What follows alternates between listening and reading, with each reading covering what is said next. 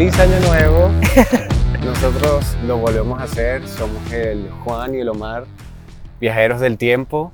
Ustedes están en el 2023, pero nosotros estamos grabando esto en el 2022, en este cierre de año que ha sido maravilloso. Em, gracias por estar aquí, por llegar hasta acá con nosotros. Hoy es un capítulo muy interesante, porque vamos a hablarles del propósito y de si realmente necesitamos un propósito de vida. ¿Qué opinas tú, mi querido Juan? Bueno, caballero, antes de opinar, muchísimas gracias por eh, todos aquellos que nos ven por esta pantallita, que nos escuchan por Spotify. Bienvenidos al podcast favorito para poder ordenar tu cuarto o para poder mm, acompañarte de un lado al otro si estás en, en, tu vehículo, en tu carro automotor, eh, como quien dice.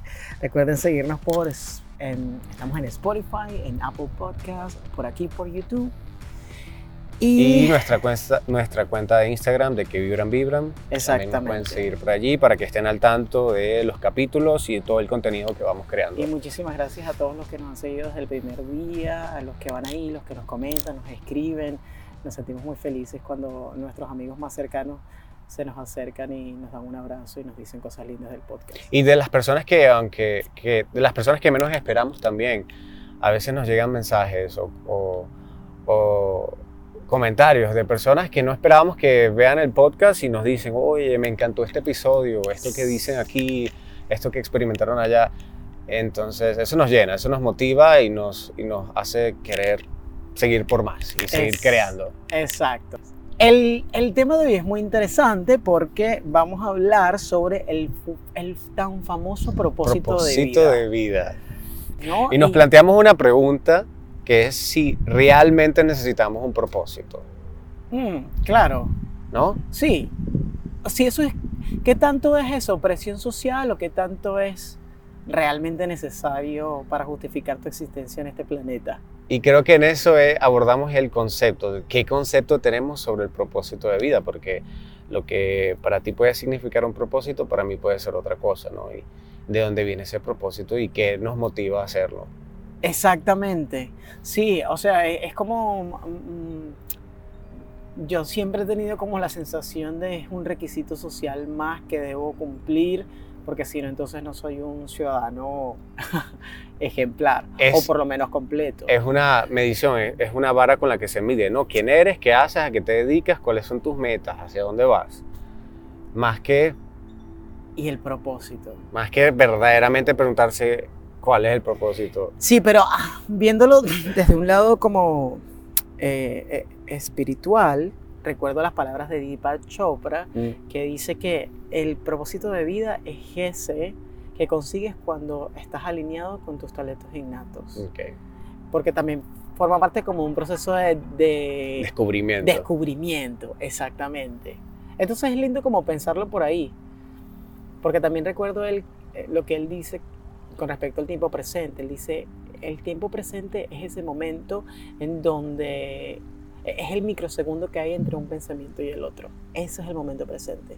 Y él dice que cuando estás alineado, como tu alma no conoce de tiempo, es atemporal porque no entiende del tiempo como el humano lo ha construido, entonces cuando estás conectado con las cosas por las cuales tienes talentos que, no, que son inexplicables, eh, ahí es donde estás conectado con tu propósito de vida y por eso es que el tiempo se te pasa volando. Por ejemplo, no sé, aquel que le guste cantar o pintar o lo que sea, que se puede perder 8 horas, 15 horas en ese trance hermoso. Y ni te diste cuenta. Exactamente. De la, de la transición del tiempo, porque es lo que vienes diciendo, no hay racionamiento al tiempo. No es como cuando estás en un trabajo regular y estás desesperado viendo la hora para salir y, e irte a hacer lo que sea que quieras hacer. Es distinto, ¿no? La sensación eh, es... Eh, y tiene que ver mucho con el descubrimiento personal, con, que, con qué, mm, cuáles, cuáles son esos talentos con los que nacimos, qué es lo que nos, nos llena, qué es lo que nos hace llegar a ese momento de plenitud. Y e investigando un poco sobre este tema, dimos con el famoso Ikigai Más gay serás tú. A mí me Tú respeta. sabes que yo lo pensé, digo, ¿será que digo Ikigai o Ikijai? Porque esto puede sonar... Bueno, como sea, no, no hablamos en japonés, pero se, se leería Ikigai. Bueno, es, es, es una... Muy del, muy del japonés. muy de ahora. japonés. Em, es una... em, es una propuesta... Es, es como una teoría, un arte japonés que... O es como una herramienta Una técnica muy ancestral, técnica la verdad, ancestral, como para exacto. ubicarte y darle respuesta a ese, pero ¿qué vengo yo a hacer aquí? que vengo. Ese montón de dudas porque que a Y es- veces no conseguimos Y es dar. un sistema muy interesante porque, bueno, hay muchos videos en YouTube es- explicando a profundidad cómo se hace, cómo sentarte a funciona. hacerlo, pero básicamente te, te ayuda como a ordenar ideas y gustos y, y formas de ver la vida que te permiten llegar como a un núcleo. un núcleo, que ese sería como que tu propósito. Entonces son, eh, son cinco círculos y esos círculos están entrelazados. Entonces, en el medio tenemos el propósito y lo que sigue alrededor es, por ejemplo, eh, lo que te apasiona, más lo que eres bueno, lo que trabajas, Lo que necesita el mundo. lo que necesita el mundo, tu misión, tu visión, por lo que te gustaría que te pagaran. Entonces, a medida que vas llenando todos estos espacios, te vas, a- vas dando como que con el núcleo, con ese centro, para poder identificar realmente qué podría ser ese gran propósito. Yo no sé si ustedes están familiarizados con esto, si lo han llegado a hacer o, o si quieren aventurarse a hacerlo, pero nosotros lo intentamos, ¿no? Porque queríamos como también experimentarlo. ¿Lo lograste? Y es fácil, no, porque me estoy dando mi tiempo. Nos estamos dando Yo no nuestro necesito tiempo. averiguarlo ahorita. La verdad es, un- es una herramienta muy útil, pero también muy compleja, porque cuando te enfrentas a eso, tú dices, uy, Claro, porque empiezas a ¿a qué soy bueno? o empiezas, exacto, porque como que empiezas a juzgarla desde lo que eres ahorita. Exacto. Pero si en un primer momento no sientes que lo que estás haciendo ahorita o lo que eres ahorita se alinea con un propósito o no tienes ningún propósito, pues entonces es donde se vuelve medio complejito, ¿no? Pero que también Sí. le pasa al que ya tiene como una profesión eh, y Bien gusta pulida, lo que bien. hace. sí. Entonces tú dices, claro, por ejemplo, en mi caso, eh, que yo soy actor. Entonces, claro, todas las respuestas a lo que me gusta hacer, por lo que me pagan, lo que necesita el mundo, estaba girando en torno a eso. Hasta que me di un tiempo y dije, un momento, pero yo la estoy forzando, hermano. ¿Me entiendes? Como que dejé de condicionar cada respuesta o cada forma de ver cada circulito de ese Ikigai Y que te das cuenta que también al mismo tiempo lo puedes ir limitando a una sola cosa. Desde esa perspectiva, exactamente. Entonces la idea es ser libre. Y a veces, queridos amigos, amigas y amigues, la libertad da miedo. Sí. Muchas veces.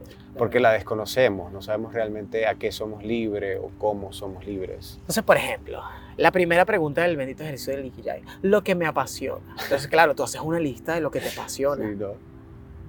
Por decirte, ay, bueno, el arte, el teatro, la música, el... el- el- el- Cantar, eh, Ajá, Pintar. exactamente. Coño, pero también te apasiona una buena comida. Es que te apasiona cocinar. Viajar. Exactamente. Ah, te apasiona escuchar a tus amigos o dar buenos consejos. O escuchar una buena música. O, o te, o te apasionan los números o la historia. Entonces, claro, empiezas tú a ver, bueno, ¿y cómo toda esta vaina se conecta? Y la ¿Cómo pones en una sola frase o una sola Que palabra. es en el medio. Exactamente. Entonces, eh, si lo van a hacer, está muy cool que lo hagan, la verdad, porque, bueno, es un ejercicio lindo, pero también hay que verlo como con flexibilidad de pensamiento. Tú sabes que yo siento que nos pasa mucho también que eh, nos comparamos. Nos comparamos con esta idea de ser o tener este propósito mucho más grande que nosotros, de ser alguien, o vemos a nuestro alrededor alguien que está súper conectado con lo que quiere dar para el mundo y lo que quieren para ellos mismos y decimos, quiero algo igual pero diferente, o sea, quiero como que estar, nos ponemos en niveles.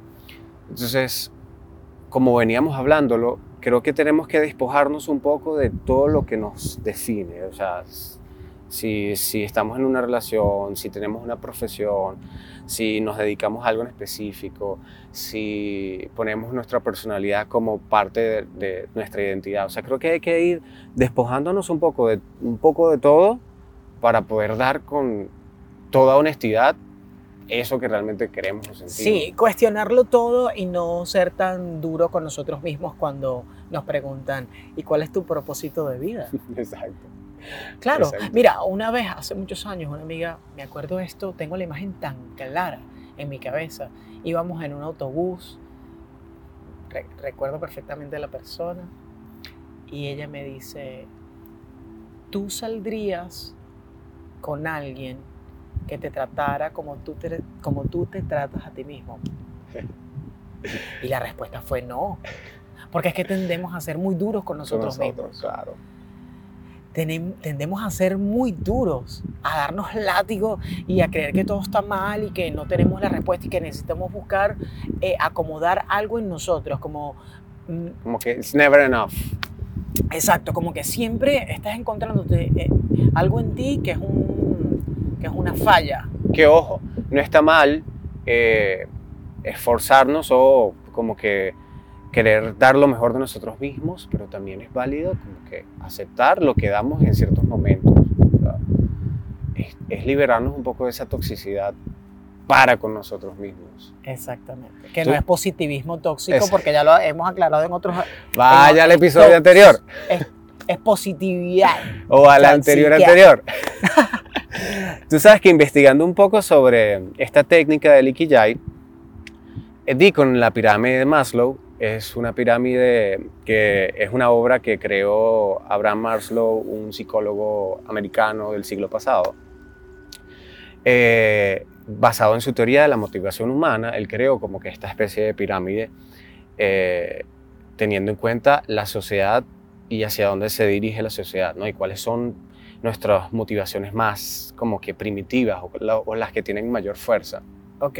¿Y cómo Entonces, es esa pirámide? La base de esa pirámide básicamente empieza con nuestras necesidades fisiológicas, el comer, dormir, cobijo, tener un hogar, hacer pipí, hacer, hacer pupú, pipí, hay hacer que hablar. pupú. Hay que Exacto. hablar como es, porque aquí la gente, todos aquí, nosotros hacemos lo que tenemos Exacto, que o hacer. sea, ¿verdad? esas necesidades fisiológicas que nos mantienen vivos, básicamente.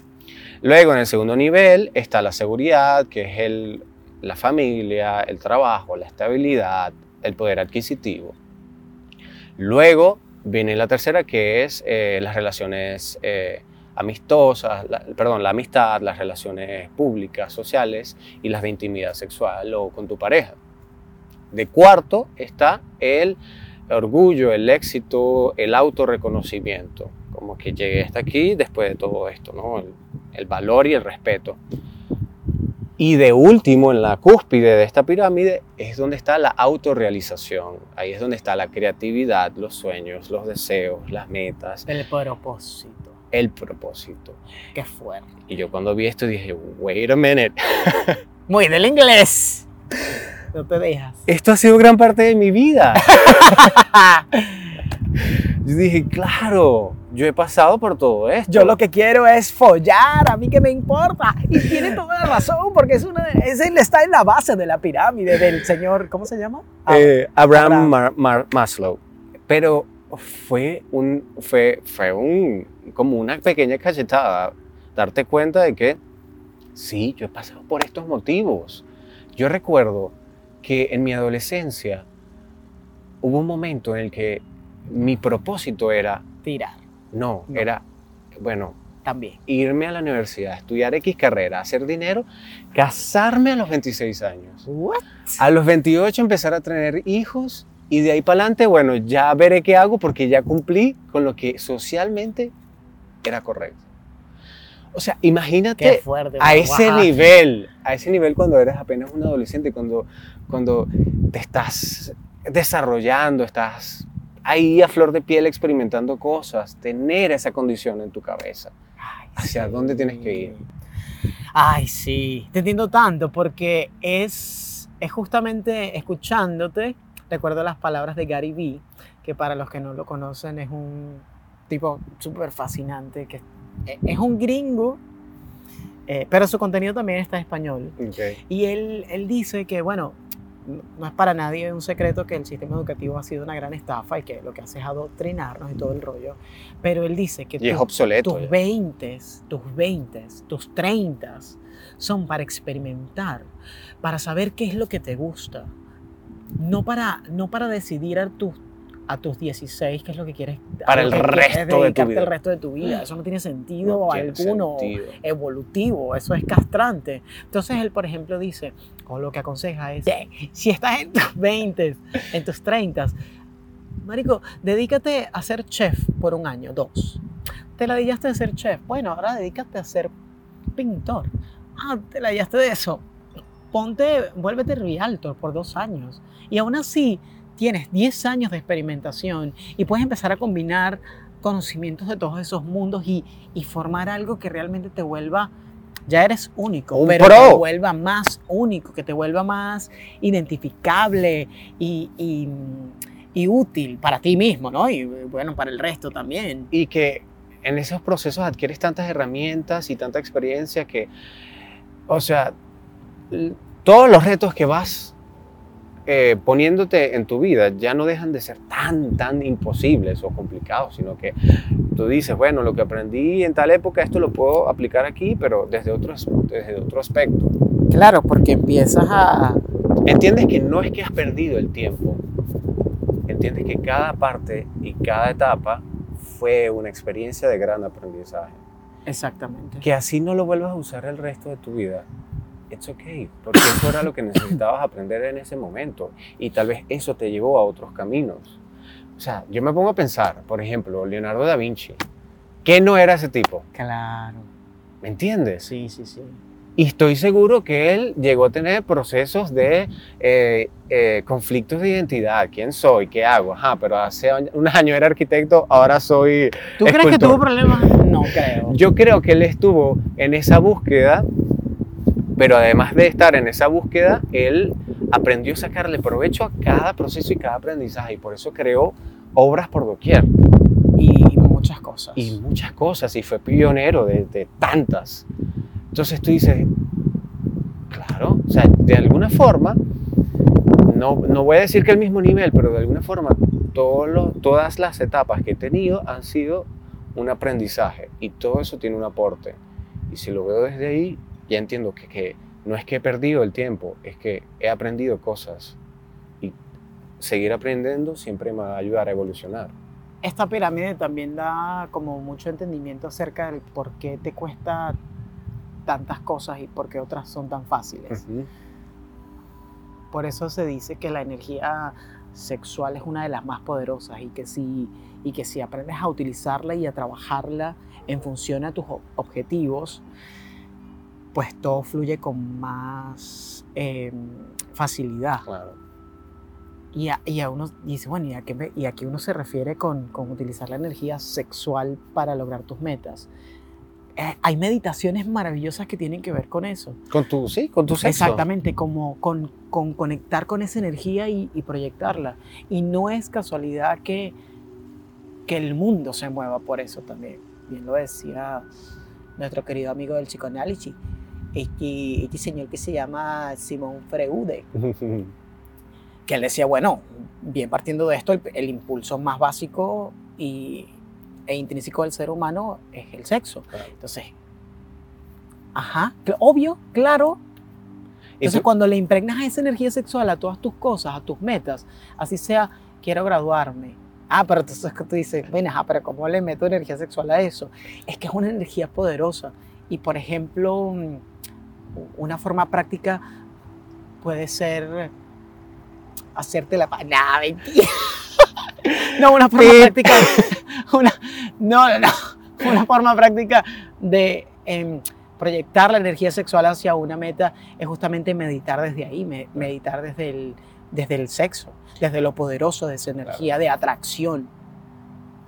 Y, y creo que tiene mucho que ver con el conectar con tu intuición, pero además con tu identidad. Entonces, cuando empiezas a conectarte desde ahí, desde esa energía que, que es como carnal, que, que que va desde el ser tú mismo, desde el no tenerle miedo a expresarte, a cómo te vistes, o qué, qué piensas, o qué sientes, mostrar tus emociones, ahí es como que aprendes a usar esa energía. Ya no es una posición o una postura o una imagen de lo que tienes que ser, sino es de lo que sientes. Y cuando tú expresas eso, es cuando entras como que en este espacio en el que atraes y entras en el poder de en la ley de atracción, en, las frecuencias y atraes las cosas que quieres. Entonces, por ahí se va todo. Con el tema del, propósito de vida, no sé si, o sea, puede ser una, una pregunta muy dolorosa o angustiante o muy eh, llena de estrés, ¿no? Si te preguntan, ¿y tu propósito de vida cuál es? ¿No? Entonces tú digas, no sé, no tengo. Pero puede ser que sí lo tengas y tú digas, mira, mi propósito de vida es ayudar a que toda la población mundial tenga agua potable. Chéverísimo, excelente, muchísimas gracias por esto. Eso también está bien. Pero ¿qué pasa, por ejemplo, si tú haces el, e, este bello ejercicio japonés y llegas al centro de Likijai o Likigei y te das cuenta que tu propósito de vida es ser contador, público. Digo, un saludo a todos los contadores públicos que nos siguen y que... Sin ánimo de ofender. No, para nada. O sea, son, obviamente todos somos necesarios y, las y, los oficios son necesarios para poder crecer. Al final todo es como un engranaje, ¿no? Entonces... Pero, mira, como dice Daniel Alvarado, no vengas tú. No vengas tú. Yo no creo que yo vine a esta vida, a este planeta tan hermoso, tan complejo, tan inteligente, dentro de este universo tan misterioso, tan matemático, tan espiritual, de tan nunca acabar, tan del vibrador, tan del de que vibran vibrar, para ser contador público. Sí. No. Porque estudiaste 3, 4 años en la universidad, o 5 o 6. 8. 8. O 10. O 10. Que tampoco, mire, usted, el, el tiempo que le tomó a usted graduarse fue el tiempo que tenía que... Mira, pero, mira, pero eso es un condicionamiento muy fuerte porque, y lo traemos, que pensamos que por el tiempo que pasamos estudiando tal cosa, no podemos dejar de hacerlo porque entonces es un desperdicio, es como si perdimos el tiempo. Exactamente. Y no, yo estudié cinco años de arquitectura y me parece una carrera hermosa.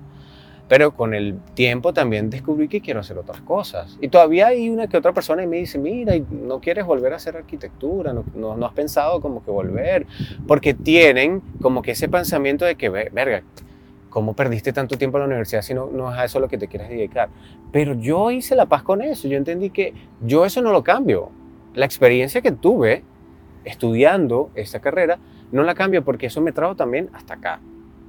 Y eso lo acepto. Y, y eso es un conocimiento y herramientas que hoy en día todavía puedo seguir usando, pero que no tiene que ser necesariamente a lo único que me dedique el resto de mi vida. Porque también es, es asfixiante pensar que te vas a dedicar a una sola cosa el resto de tu vida. La otra cara de la moneda, ¿no? Exactamente, y la otra cara de la moneda, de tener el propósito y de, y de vivir una vida asfixiante porque no estás cumpliendo como con, con lo que la sociedad dijo que tenías que ser o, hacer, es este fragmento que vamos a colocar a continuación de Abraham, de Abraham Hicks. Que particularmente cuando yo lo escuché, es un, es un audio viral que está en TikTok, pero lo vamos a poner aquí de la siguiente manera. Si estás viendo este video, obviamente por YouTube. Lo vas a escuchar en inglés y vas a leer la traducción. Pero si nos estás escuchando en tu carro, en el Spotify, estás doblando ropa en tu casa porque acabas de lavar, em, entonces lo vas a escuchar en inglés y luego yo lo voy a traducir en la medida de lo posible, casi literalmente, em, en español. ¿ok? Porque es importante que lo vean y que vean esta otra perspectiva de lo que es el propósito de vida. Así que estamos listos. A continuación, un, dos, tres, Abraham Hicks. So when people say, what are you doing? You say, things that please me. And they say, toward what end? And you say, pleasure. And they say, "Uh, but really, what are you working on? And you say, having a good time. And I say, but what do you hope to accomplish? And you say, living happily ever after. And they say, but what do you want to leave as your legacy? And you say, I was a happy one. And they say, but what is the mark that you want to leave? Life is joyous. But what is the value that you see in, in contributing to this time space reality? I'm joyful. But d- what do you hope to accomplish? Being happy? It's hard for people to wrap their thoughts around that, and yet that's what all of existence is about, you see. Si nos estás escuchando en Apple Podcast o en Spotify, no te preocupes porque esta es la traducción al español. El audio dice así. Cuando la gente te diga, ¿qué haces? Tú dices, cosas que me plazcan. Y ellos dirán, ¿con qué finalidad? Y tú dirás, por placer. Y ellos dirán, pero de verdad, ¿en qué estás trabajando? Y tú dices, en pasarla bien. Y ellos dirán, pero ¿qué es lo que quieres lograr? Y tú dices, vivir feliz para siempre. Y ellos dirán, pero ¿qué quieres dejar como tu legado? Y tú le dices, que fui feliz. Y ellos dirán, pero ¿cuál es la marca que quieres dejar? Que la vida es alegría. Pero ¿cuál es el valor que tú ves para aportar en esta realidad de espacio y tiempo? Que soy alegre. Pero ¿qué aspiras lograr? ¿Ser feliz? Es duro para la gente pensar en eso, pero aún así de eso es lo que se trata la existencia misma. Tremendo audio. Poderoso, Claro, claro que sí. ¿Cómo- cómo se quedaron locos, ¿verdad? Es que me lo imagino. ¿Por qué? Porque esta sentencia de ella, o bueno, de lo que ella canalizó, es tan hermosa porque te libera de tanta carga. Porque lo hablábamos antes del- de empezar este episodio. ¿Qué pasa cuando te quitas todas las etiquetas? Que es lo que nos invitan los grandes como que maestros espirituales. Cuando no eres tu nombre, ni tu sexo, ni tu género, ni, ni tu relación de pareja, ni tu sexualidad, ni, ni cómo te vistes, ni lo que has estudiado, ¿qué te queda? Experimentar la vida, La vida humana. humana, Este espacio-tiempo que te tocó. desde la sencillez, desde, la, desde, el, desde el abanico de emociones, que también lo hablamos en otros episodios. Pero qué lindo es que el propósito sea vivir feliz. Y eso nos lleva a la reflexión de más que encontrar un propósito de vida, es darle propósito a nuestras acciones. Exactamente. Y como todo se conecta, ¿por qué? Porque bien como ella lo dice, eh, bueno, ¿y, qué pasa si tú le dices a una persona, ajá, ¿y, y cuál es tu propósito? Ser feliz. Ser feliz. Entonces, claro, entra en, en colapso con el sistema, pero es que la, felic- la felicidad es una de las emociones de vibración alta. Claro. Entonces, cuando estás vibrando alto, todo fluye, Claro. porque te conectas con el, el- el famoso flow, el ease, el surrender, porque te rindes. Tú sabes que em, mi hermana acaba de llegar de Argentina. em, teníamos más de tres años sin vernos y antes de eso, de la última vez que vino, también habíamos tenido tres años sin vernos.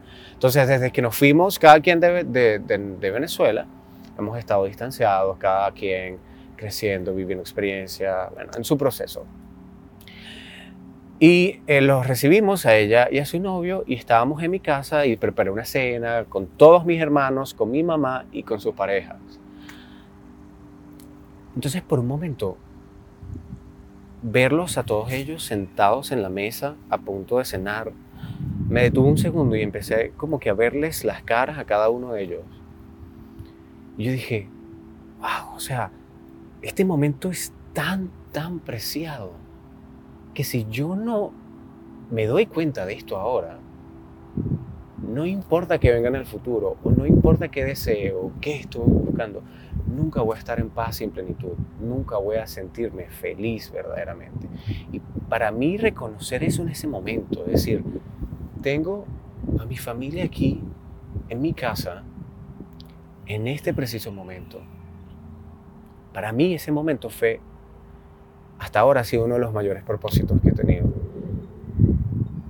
Poder estar presente ahí y, en, ese, en ese momento exacto, sin importarme el resto de lo demás. Dije, esto es, Sí. Esto es, hablarles a, a cada uno de ellos. Además que eh, verlos, verlos transformados, verme a mí transformado, vernos en otra etapa. Sí. ¿Quién sabe cuándo volvamos a estar así? Yo dije, yo no me puedo perder estos momentos. Y te lo juro que agradecí ese momento desde el alma y me nació expresárselos a ellos en ese momento. Y es algo que sí o sí voy a llevar conmigo. Y ahí entendí que lo que sea que esté haciendo en el futuro, si yo no tengo esa sensación, es porque no estoy siendo consciente de lo que estoy haciendo. Exacto, eh, exacto. Eh, eh, escuchándote, recuerdo, me viene a la mente la frase atesorar el momento presente. Si no te hubieses dado cuenta en ese momento presente de lo que estabas viviendo, entonces te hubiese, como decimos en mi pueblo, ahora, te, te hubiese caído la locha después. Pero no era el momento presente, Claro. fue un recuerdo de lo que viviste con tu familia unida por un momento único y mágico. Te hubiese dicho, ay, mira, qué, qué bueno ese momento, pero como un recuerdo, y, Ujú. y un recuerdo ya distorsionado, engavetado. Pero lo lindo de estar presente, Presente. es que lo atesoras, es un tesoro, que lo agarras, lo tomas y ahora se transforma en un recuerdo, pero un recuerdo con mucha más carga emocional, Que te impulsa y te motiva a saber que esa es la sensación que debemos buscar. porque registras eso, claro. Co- Como, como el ejercicio que hacemos cuando somos actores, ¿sabes? Que cuando estamos haciendo una escena y viene un director y te dice, ok, eso me encantó, registra eso. Entonces tú empiezas como a imagen. computar esa emoción que viviste y lo que hiciste y empiezas como a, a, a investigar por ahí, en ese momento particular del personaje, lo mismo pudiste hacer, que hasta unas palabras te, las, te salieron, porque tú eres muy de las palabras. Muy de las palabras. Eso sí te- muy del yo. transformismo y muy de las palabras. Te me soy buen house y te me, soy buen, te me doy buenas palabras. Y Y, transformista también. menos mal que no me escuchaste porque tú no, Lloraba. ya. llorabas. tan chaucero. Ay, amigos, miren, muchísimas gracias por, por estar con nosotros este episodio más de, del propósito. No queríamos generarles estrés. Claro. Queríamos decirles, está todo bien. Si no tienes respuesta en una cena familiar, cuando te dicen, bueno, ¿y cuál es tu propósito de vida? Tú muy bien puedes decirle, no sé. O puedes decirle, todavía estoy descubriéndolo. O puedes decirle, como Abraham Hicks lo dijo en el, en el, en el audio que pasamos, ser Ser feliz. Claro, porque a fin de cuentas la idea es eso, ir a tu propio ritmo, eh, no ser tan duro contigo mismo y, y recordar esta pregunta que me hizo mi amiga una vez. ¿Tú saldrías con alguien que te tratara como tú te tratas a ti mismo? Respóndete eso. Claro. Esa pregunta sí te debe doler. Y si te duele, entonces debes cambiar. A ver cómo, qué te dices tú al espejo todos los días. Y recordar por el tema de la felicidad lo que significa realmente, que no es estar brincando y estar alegre todo el, todo el día, sino que la felicidad se expresa en distintos momentos. Y entender también que la diferencia, que hay una diferencia importante entre un propósito de vida y metas. Porque las metas pueden ser tangibles. De hecho, hasta hay un método para maravilloso que se llama SMART, que deberían probarlo, que, que es bellísimo, porque entonces una meta nunca puede ser... eh, Eh, También. as- Él se lo olvidó esta cámara. Mira, una meta puede ser... eh, una meta no puede ser, por ejemplo, quiero ser millonario. Ah, chévere, amigo, excelente. Es muy off. confía en el universo. Que está bien que confíes, pero No está en claro. el método SMART, que lo pueden buscar muy del inglés, ¿ok? Eh, cada sigla de ese método significa algo. Pero en resumidas cuentas, lo que te dice este método es que, por ejemplo, si tienes una meta, eh, debes, por ejemplo, tiene que ser mesurable, o sea, medible, cuantificable y mm, en un marco de tiempo. Claro. Y eso te da, te da un camino a trazar. Habla- veía también un video de, de una colombiana bellísima, este, ay, en, TikTok, si la, con- si la consigo, si me la vuelvo a topar o, la, o tengo en mis guardados de TikTok, les voy a poner la referencia, donde ella decía, tú tienes que tener metas en la vida. Y ella comparaba la vida como con un rompecabezas, ¿no? Que tú tienes una foto de, del- del- de referencia del rompecabezas, por ejemplo, unos gatitos en una copita, en una tacita de té. Esa es tu referencia. Entonces tú empiezas a armar las piecitas del rompecabezas. Son 500, son 1000. Imagínate que esa es tu vida. Va a ser más complicado armar el rompecabezas sin tener la imagen de referencia Claro. a tener una imagen de referencia. Y eso es lo que, es lo que llega a representar las metas. Y el método que utilizas para, perdón, el método que utilizas para armar el rompecabezas, pues son las herramientas y las estrategias que vas adquiriendo, respetándote, cuidándote, Ujú. saliendo de la positividad tóxica, saliendo de ese, de ese, de esa cultura del hustle, Ujú. que es que el trabajo duro tiene que ser la única forma de obtener lo que quieras o que mientras más duro trabajes, entonces eres más digno y eres más honrado y, y lo, y lo llevas como bandera. O Eso es muy Sí, limitante. O que buscamos el éxito el logro inmediato a lo que sea que nos planteamos. Y todo eso que acabas de decir me recuerda al momento en el que iniciamos este proyecto. Em, nosotros nos planteamos una, una meta, ¿no? Nos lanzamos a esto y pensamos en, bueno, vamos a llegar a 100 episodios. Exacto. Esa es nuestra fotografía Y de esa es nuestra fotografía. Y en el proceso, en el transcurso, hemos aprendido a usar distintas herramientas, que es estructurar y hablar de los temas y usar eh, todos estos eh, equipos. Pero en el proceso, y estoy seguro que te sientes igual que yo, hemos entendido que ya no es solamente llegar a los 100 episodios, a los, al el episodio 100. Ahora es disfrutar cada episodio que hacemos. Y así ha sido. Y a los que han podido seguirnos desde el principio o a los que llegaron hasta ahora, eh, tal vez mm, pueden hasta usarlo como, como ejemplo, referencia. Es lindo. Es lindo este proceso que llevamos porque en el transcurso vamos aprendiendo cosas de nosotros mismos y al mismo tiempo nos cuidamos, pero nos liberamos también de cualquier condición, de, de lo que sea que queramos generar, sino que somos nosotros y ya. Exactamente.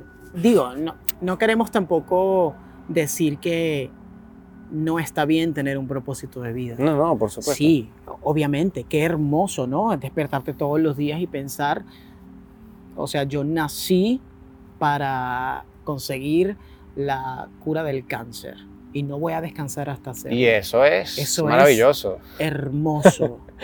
Eso es hermoso.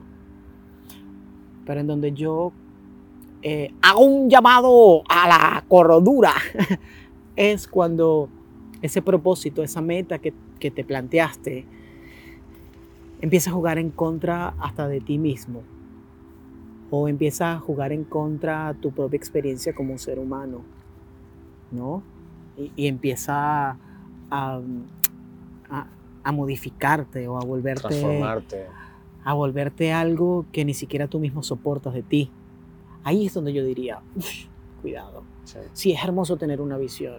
Se necesitan en una relación de pareja, en un proyecto eh, de negocios, en una empresa, Para en un, en un grupo, en un sueño. Si necesitas una misión, una visión, si necesitas un propósito, si necesitas saber tu, tu famoso por qué, tu why. Estás vivo. Exacto. Pero, pero primero ser flexible con eso. Y, y segundo, entender que eres más, incluso eres más grande que tu propósito. Y reconocer que el camino te va a transformar y te va a llevar por otros y, y que tal vez para llegar a esa meta o ese propósito no va a ser línea recta. Vas a tener muchas vueltas y ahí, ahí es donde vas a aprender más herramientas, donde vas a crecer más, donde te vas a permitir a explorar. Bueno, se me ocurre lanzarte. No lo digas. no Te lo digas. acordaste, No ¿verdad? lo digas. ¿Sabes lo que iba a decir? Sí, ¿Qué voy a exactamente. decir? No, ¡Explórame! ese. Marica, estamos conectados. Ay, bueno. Muchísimas gracias por escucharnos Gracias. y por vernos y por estar en este. Bueno, los que, los que nos están escuchando, estamos en un parquecito muy lindo Sí, y los que nos han visto, pues ya han podido eh, ver. ser parte de este picnic. Así que gracias, gracias, gracias. Gracias. Gracias. Gracias. Nos seguiremos viendo el próximo domingo. El próximo Caballero. domingo. Y mm, Empezar este año con todo. con todo. Dejaremos herramientas aquí en la descripción de este video y de este audio en Spotify. Libros, cositas que hemos conseguido que hablen del propósito y, y bueno, vamos. O sea, Una intención para este año. Una intención para este año. Personal, sí. volverme sexy. Te lo juro. Me voy a poner insoportable con el Volverte sexy, gimnasio. mira, qué Sí. lindo. Eso Quiero reconectar con mi cuerpo y con mi flexibilidad, que lo tengo, que lo tengo un poquito ahí como que estoy reconociendo y mi mismo y mi propio cuerpo lo pide. Dice, marico, pero haz esto, haz lo otro, busca. Ya yo sé lo que me gusta y ya sé lo que no. Sí. Entonces, en función a eso, como ya me conozco, por ejemplo, me da la villa ir al gimnasio, entonces voy a buscar alternativas que me mantengan, que me diviertan y que no sienta que esté haciendo ejercicio para sacar un cuerpo espectacular. Y tú, Viajar. ah, chido, Viajar mucho más y no crees en nadie, sí, a donde sea. a donde sea, a donde me lleve el camino. Viajar, tener experiencias. Creo que cuando viajamos nos conectamos con algo interno tan hermoso porque vemos que estamos en otro espacio, en otro lugar y nos dispara la, creati- la creatividad y nos conecta aún más con ese lado artista que es en el fondo a, lo- a donde quiero llegar. Bien, excelente, amigo, bien. Feliz año. Feliz año, Y gracias, feliz año gracias. para ustedes y que tengan un hermoso inicio de año. Si nos están viendo hoy primero de enero, Enero. de 2023, pero como sabemos que en el Internet del tiempo no existe, posiblemente nos estás viendo en otra época, en otro En febrero, espacio, marzo, en el año del 2025. 2053, en el año 7520. Quizás somos unos robots y estamos por ahí. Pero gracias. Hasta la próxima. Bye. Bye.